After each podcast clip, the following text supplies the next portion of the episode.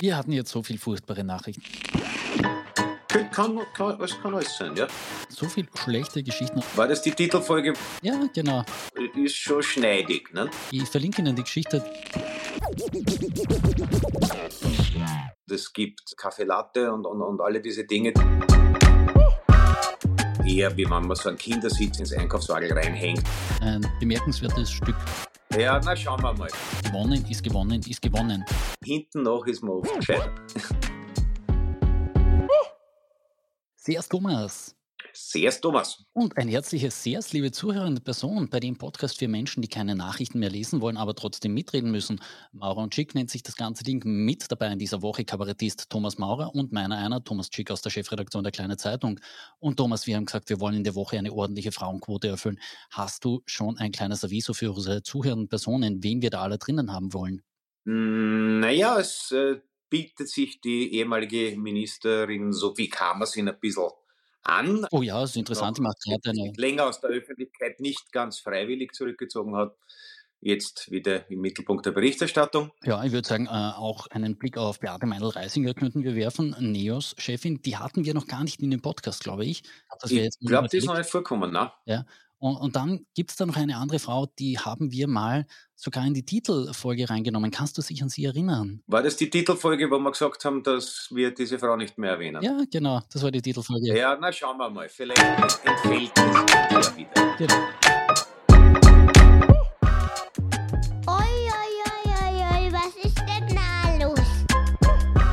Über die Salzburg-Wahl ist schon ganz viel geredet worden, aber noch nicht von allen Leuten. Und ich denke, wir zwei hätten da auch noch das eine oder andere äh, Ding, das wir ausleuchten sollten in diesem Wahlergebnis. Wenn du jetzt dich zurückversetzt an den Sonntagabend, als du vor dem medialen Lagerfeuer gesessen bist und dir angeschaut hast, aha, da gehen die Balken auf, beziehungsweise hoch, da gehen die Balken überhaupt nicht auf. Was hat denn dich in diesem Salzburg-Ergebnis besonders überrascht? Ja, dass die Neos rausgeflogen sind, hat mich dann doch etwas baff gemacht, weil man, man hätte so den Eindruck gehabt, Salzburg wäre so eine, sagen wir, es ist eine Stadt und es gibt ähm, Latte und, und, und alle diese Dinge, die, glaube ich, für Neos wichtig sind und man hätte gemeint, das ist ein ganz guter Boden. Aber ich weiß es nicht, ich, ich kenne die Salzburger Kommunalpolitik nicht gut genug. Vielleicht waren sie einfach ein bisschen blass in der Konstellation. Das ist ja ähnlich in Wien auch gerade, also wo der ja, Wiederkehr heißt, Bürgermeister Wiederkehr von der Krollpartei aus der Zeitung erfahren hat, dass äh, sein Chef diesen Milliardenkredit der Wien Energie zur Verfügung stellt. Genau. Also es ist, also ich meine, in Wien ist es klar, also ich glaube, die, die, die Wiener SPÖ hat da eher das Gefühl, wenn sie einen Koalitionspartner haben, das ist eher, wie wenn man so einen Kindersitz ins Einkaufswagen reinhängt und der hat ein Lenkrad und das Kind ist dabei beschäftigt und man kann in Ruhe die Einkäufe erledigen. Ich glaube, das ist so ein bisschen die, die Vorstellung einer funktionierenden Koalition aus Wiener SPÖ-Sicht. Da muss man sagen, war die Frau Vasilako zumindest ein anderes Kaliber. Die hat zumindest ausreichend Hass auf sich gezogen, um ein Profil und eine Erinnerung an sich zu hinterlassen. Beim Herrn Wiederkehr sind die Würfel noch nicht endgültig gefallen, wird man sehen. Und in Salzburg hat es offenbar dann doch nicht genügt. Also da hat dann doch der der Kommunismus den äh, Liberalismus geschlagen, wobei Kommunismus wahrscheinlich eh auch ein Anführungszeichen benötigt in dem Zusammenhang. Du wolltest Euphemismus sagen, um den letzten Reim auch noch fertig zu führen, oder? Also Euphemismus plus könnte man die, Bewegung nennen. Äh, genau, mein Kollege Georg Reiner hat in einem lesenswerten Leitartikel, den ich Ihnen verlinkt, nämlich geschrieben, warum sich eine Partei, die mit so viel vernünftigen Positionen in ihre Wahl geht, gemeint ist die KPÖ Plus, sich dann eben noch mit diesem Namen belastet. Ich verlinke Ihnen die Geschichte zum Nachdenken und Nachlesen, ein bemerkenswertes Stück meines Kollegen aus der Innenpolitik. Es Aber ist tatsächlich ein bisschen ein Rätsel, finde ich. Also ja. ähm, pragmatisch wäre es wahrscheinlich am ersten so, dass das halt eine Partei ist, die schon da war, wo es ein bisschen Strukturen gibt und an die man andocken könnte, was wahrscheinlich einfacher ist, als äh, irgendwas auf der grünen Wiese zu errichten. Und wo halt, weil mittlerweile halt, äh, also die, die Altstalinisten sind, glaube ich, auch generationsbedingt mittlerweile größtenteils ausgestorben, wo halt grundsätzlich Leute ein bisschen angedockt haben, denen die SPÖ zu lasch ist und die aber jetzt sozusagen nicht eine reine, sich nicht nur bei Social Media ausreihen wollten. Und interessant ist ja, das ist ein bisschen auch der lange Arm der Eva Klawischnik, weil die KPÖ Plus in Salzburg besteht ja praktisch vollzählig aus der unter der Eva Klawischnik damals ausgeschlossenen grünen Parteijugend. Könnte man sich fragen, ob man den nicht lieber in der Partei behalten hätte. Aber das hinten noch ist man oft gescheiter. Ja, der eindeutige Wahlsieger, jedenfalls nach Eigendefinition, war Landeshauptmann Wilfried Haslau. Er hat nämlich in der ZIP 2 gesagt, gewonnen ist gewonnen ist gewonnen. Also beim dritten Mal habe ich dann auch letztgültig verstanden, er sieht sich als Sieger dieser Wahl, wenngleich er durchaus beinahe im zweistelligen Prozentpunktebereich verloren hat. Er wird jetzt in eine Koalition gehen und hat dann aber einen bemerkenswerten Spin gemacht und gesagt, wenn man will, dass Corona-Strafen zurückgezahlt werden und das zur Koalitionsbedingung macht, dann schließt man eine Koalition mit uns aus. Also der Herr Haslauer ist ein wirklich brillanter Jurist, hat das also so formuliert, dass man zweimal nachdenken hat müssen, ob er jetzt echt noch irgendwie der FPÖ ein Fenster eröffnet, aber ich habe es nicht erkannt. Also das heißt, er will da offenbar einen anderen Mindestmaß an rechtsstaatlichen Kurs fahren, als es die ÖVP in Niederösterreich tut. Mm, ja, das werden wir sehen, was davon Taktik und was davon äh, Überzeugung ist. Ich habe heute auch im Mittagsjournal schon äh, gehört, dass ganz, ganz viele ÖVP-Funktionäre den Landeshauptmann bestürmen. Es doch endlich einmal mit der FPÖ zu versuchen, war vielleicht auch irgendwie so eine Öse zum Einfallen für die Frau Swatzek. Ne? Wenn man sich äh, jetzt nicht darauf kapriziert, etwas ins Regierungsprogramm zu nehmen, was da dann eh der Verfassungsgerichtshof wieder ausschießen wird, dann das wäre zwar wahrscheinlich für den einfachen FPÖ-Protestwähler ein bisschen zu viel Pragmatismus. Andererseits haben die, aber die, die Salzburger Blauen, glaube ich, den Corona nicht ganz groß auf ihre Fahnen geschrieben, also so mittelgroß schon, dass man es lesen kann. Aber es, sind nicht, nicht, es war nicht so deklariert wie beim Herrn Udo und man hat zumindest in Salzburg nicht ausgeschlossen, miteinander koalieren zu wollen, um dann doch zu koalieren. Also das wird es vielleicht leichter machen. Ja. Aber Kaffeesudleserei, aber es wirkt so, als würde der Herr Haslauer lieber eine komplett entblutete SPÖ sich zur Brust nehmen, möglicherweise. Aber da hat wahrscheinlich auch die Bundespartei ein bisschen mitzureden. Und ich glaube ja, dass sich die, habe ich eh schon mal gesagt, eher auf Blau-Schwarz im Bund rüsten und wahrscheinlich auch dem Landeshauptmann zureden werden, durch die eine oder andere liebenswerte Narretei eines blauen Koalitionspartners eventuell zu akzeptieren.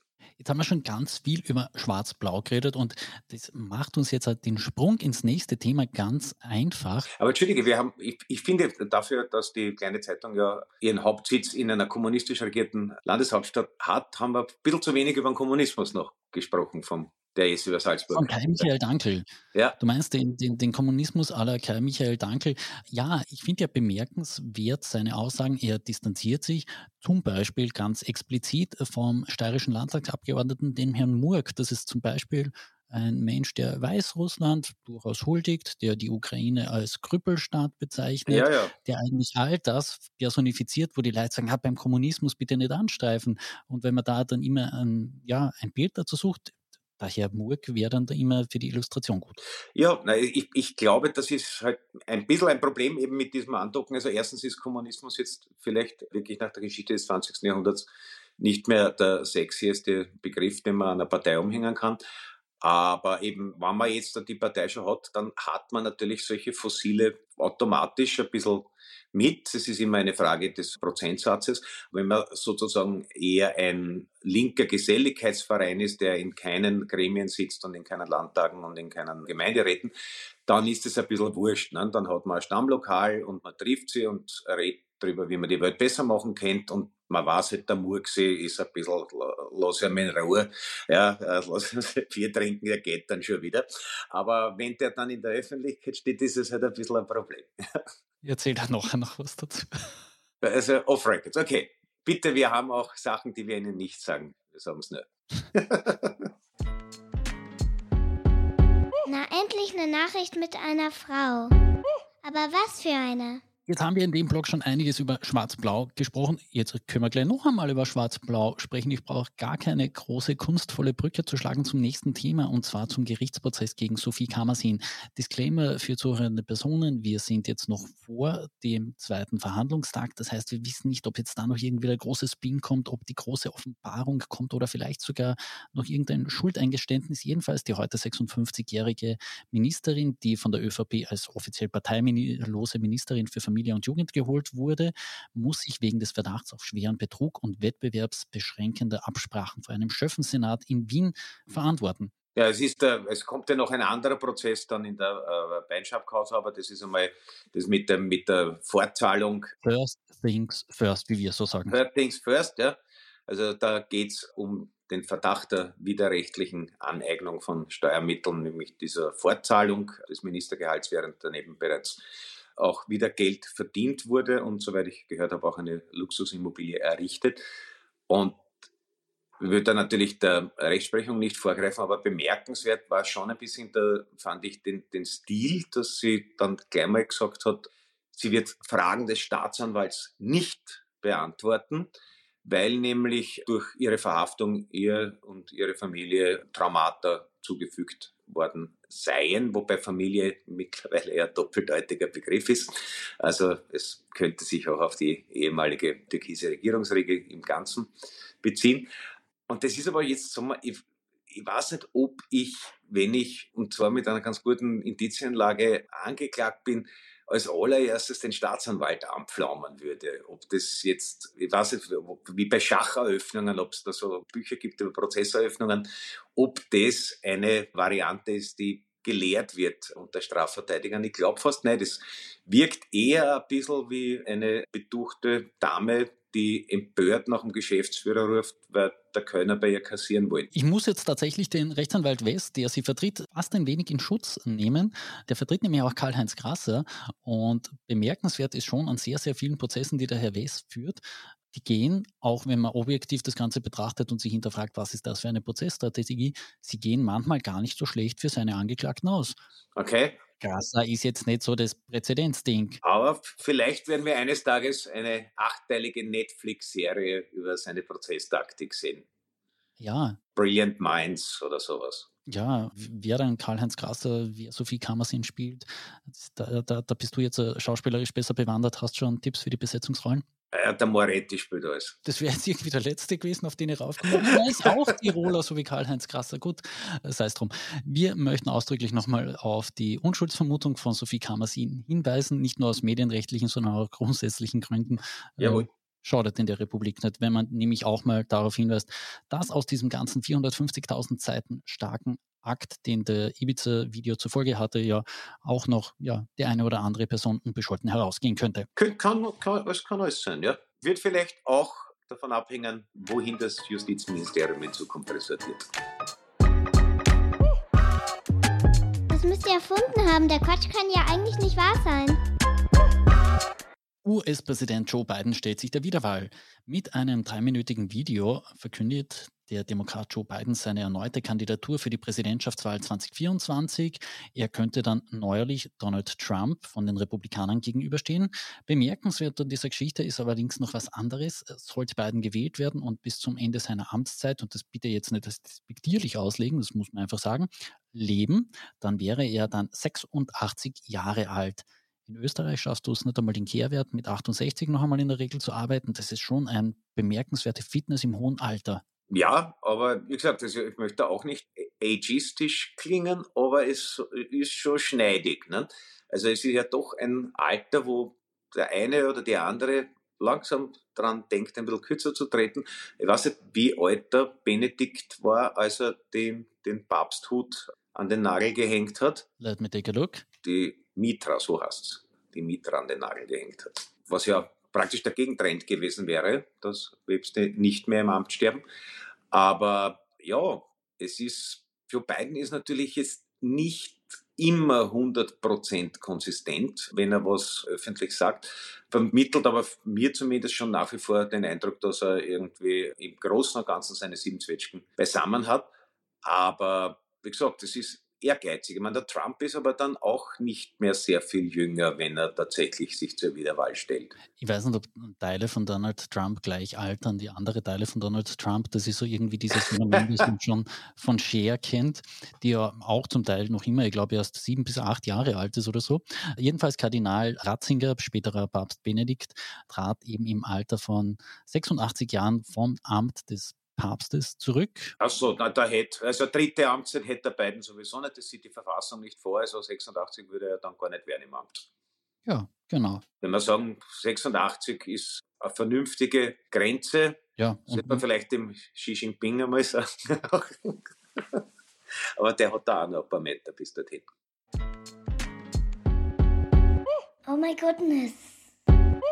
Man könnte diesem Podcast ja unterstellen, dass wir eine Verwiele für Fake News haben, beziehungsweise für die Verbreiter von Fake News. Und es geht noch einmal ganz, ganz kurz um Tucker Carlson, legendären, du würdest nie Moderator oder Journalisten von Fox News dazu sagen, sondern einfach nur Menschen, der dort einen Auftritt. Ja, ein Moderator kann man sagen, eventuell. Aber Fox News hat ja selbst einmal in einer Klage damit argumentiert, dass sie ein reiner Unterhaltungssender sind. Sie hassen nur zufällig Fox News. Genau, und besagter, sehr prominenter Entertainer Tucker Carlson muss jetzt dort den Regietisch bzw. den Moderationstisch räumen. Also nicht nur räumen, sie haben ja einen unterm Arsch weggezogen, kann man praktisch sagen. Du kannst das sagen, ja. Tucker Carlson war jetzt nicht nur ein Entertainer, sondern wer, wer, wer ihn nicht kennt, wirklich ein Lugenschippel und Hetzer und Polemiker der Sonderklasse. Und ist jetzt halt mit dieser, mit, mit dieser Dominion-Klage auch ähm, mit irgendwie ins Kreuzfeuer geraten, weil auch von ihm diese internen Meldungen da waren, dass er diesen ganzen Quatsch mit der gestohlenen Wahl keine Sekunden glaubt hat, dass er auch Donald Trump äh, verabscheut und so weiter. Er ist ihm zwar jetzt gerade vor einer knappen Woche nochmal bei einem Interview wirklich, um nicht sozusagen, er ist ihm äh, hündisch, möchte ich sagen, begegnet, und das hat dann aber offenbar doch nichts genutzt. Es gibt ja auch hm, Gerüchte, vielleicht der klassische Grund, warum Fox News, männliche Fox News Moderatoren plötzlich sich in der Pension wiederfinden, ist eigentlich sexueller Übergriff. Aber äh, da wollen wir nicht vorgreifen. Jedenfalls hat er sich am Freitagabend noch verabschiedet mit, wir sehen uns am Montag und am Montag war das Einzige, was er gesehen hat, der Pförtner, der ihm sein Schlüsselkarten genommen hat. Also auch eine, eine, eine Überraschungsentscheidung, ob jetzt Fox News als ein geläuterter Sender, der die Fackel der Aufklärung in die amerikanischen Haushalte trägt, daraus hervorgehen wird, das wagt man zu bezweifeln, weil man ja äh, auch aus diesen aufgekommenen internen Nachrichten weiß, dass der Hauptgrund, warum sie diese Lüge verbreitet haben, war, dass ihre Zuschauer das hören wollen und man berichtet halt, was der Zuschauer hören will. Also da wird sich nicht viel ändern. Und Tucker Carlson könnte es ja künftig auch gut gehen. Man hört es zumindest, beziehungsweise kann es auf Telegram lesen. Wladimir Solovjov ein, ich würde mal sagen, Kreml-Propagandist, schrieb dort nämlich, lieber Herr Tucker Carlson, wir bieten Ihnen gerne einen Job an, falls Sie als Moderator oder Host mach, weitermachen wollen. Also Russia Today bzw. RT heißt das ganze Ding ja jetzt, die würden da offenbar einen Sendeplatz für Tucker Carlson freischaufeln. Passen würde es für Carlson bestens und vermutlich könnte er sich ja auch, so wie Steven Seagal, Gerard Depardieu und andere Prominente, dann auch noch einen russischen Pass checken. Das ging jetzt sicher leicht. Es ist ja lustig, das heißt, das wäre ja, also an und für sich wäre das ja ein satirischer Einfall. Also wenn der, wenn der John Stewart vor ein paar Jahren gesagt hätte, Tucker Carlson geht jetzt ins, ins russische Staatsfernsehen, wäre das eine Zuspitzung des wie ja viele sehr weit rechte politische Bewegungen finden ja die Republikaner momentan auch Putin eigentlich viel knuspriger als die Ukraine und also diese dieses reaktionäre Gebräu aus aufgandelndem Patriotismus und Frauenfeindlichkeit und vor allem Schwulen- und Transfeindlichkeit und, und Kulturkrieg, das imponiert äh, ja auch bei uns vielen. Wir haben ja auch eine Partei, die einen Kooperationsvertrag mit der Partei von Putin hat. Und der Tucker Carlson hat sich da sehr aus dem Fenster gelernt. Also insofern wäre er, wäre er äh, erstklassig qualifiziert. Ich glaube nur, der war von Haus aus, der kommt aus stinkreichem Haus, hat sich jetzt, glaube ich, über Jahre mit Lügen und Hetzen noch sehr viel mehr dazu verdient. Ob der jetzt direkt eine Dacia irgendwo in Magnitogorsk äh, als sein Rententraum sieht, das wage ich zu bezweifeln. Wir hatten jetzt so viele furchtbare Nachrichten, so viele schlechte Geschichten aus der Welt. Und möchte ich mit der Erinnerung an eine Person enden, die einfach wunderbar war. Harry Belafonte ist dieser Tage auch verstorben. Hohes Alter erreicht, aber bereits seit mehr als einem halben Jahrhundert, beziehungsweise noch darüber hinausgehend, ein Vorkämpfer für Menschenrechte, für People of Color, aber eben auch ein fantastischer Musiker. Ja, und absoluter Sympathieträger und vielleicht, äh, damit es nicht zu positiv wird, zeitgeschichtlich Anfang der 80er ist er in Linz äh, nicht in eine Disco eingelassen worden, weil es dort keine Neger einlassen. Also das war der österreichische Beitrag zum Kampf um Rechte von People of Color. Ja, mit dieser doch nicht so schönen Erinnerung lassen wir Sie zurück, damit Sie noch was Schönes nachhören können. Ein wunderbares Stück, bei dem im Tim Burton-Film Beetlejuice dann die Leute einfach besessen werden, verlinke ich Ihnen hinten nach rein. Ein sehenswertes Stück Zeitgeschichte, das wir da gefunden haben. Andere Zeitgeschichte spielt sich gerade laufend und live ab und zwar auf www.kleinezeitung.at. Einfach mal vorbeischauen und die aktuellsten News checken. Und falls Sie dann genug von den News haben, einfach auf www.thomasmaurer.at reinchecken. Dort finden Sie allerlei Termine ich glaube, demnächst ist auch dein ähm, Programm für den Herbst fertig, zumindest ein Terminprogramm. Da kann man sich schon vorbestellen, die Sitzplatzkarten für die Staatskünstler. Gehe ich da recht in Annahme? Die Staatskünstler gibt es was Neues im Herbst, ja. Ja, wunderbar. Äh, bei uns gibt es jetzt was Altes und zwar eine Verabschiedung, wie Sie sie gewohnt sind. Tschüss und Schleich.